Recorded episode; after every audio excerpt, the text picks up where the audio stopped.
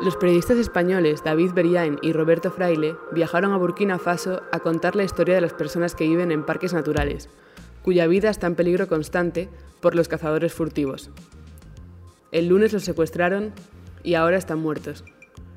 Soy Carolina Freire y esto es Sumario de Tarde, ese espacio donde te contamos brevemente lo que sucede en el mundo cada día.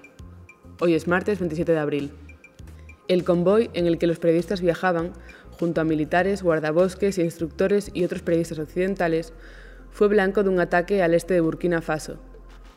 Además de ellos dos, otro periodista irlandés ha sido asesinado. El ministro de Comunicación y portavoz del gobierno burkinés ha atribuido el ataque a un grupo terrorista.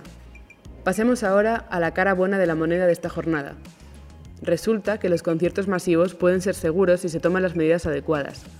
Como muestra de ello, está la prueba piloto del concierto de Love of Lesbian ante 5.000 personas. Se celebró el pasado marzo y un mes después tan solo se han detectado dos posibles contagios dentro de la sala entre los asistentes. Esto es una buenísima noticia para la cultura, porque abre la puerta a más eventos masivos. Como ya adelantan desde Festivals per la Cultura Segura, este verano habrá más conciertos parecidos a los de antes, sin distancia de seguridad, aunque eso sí, con mascarilla, test de antígenos y con la guía de profesionales médicos en todo momento. Y esto es todo por hoy.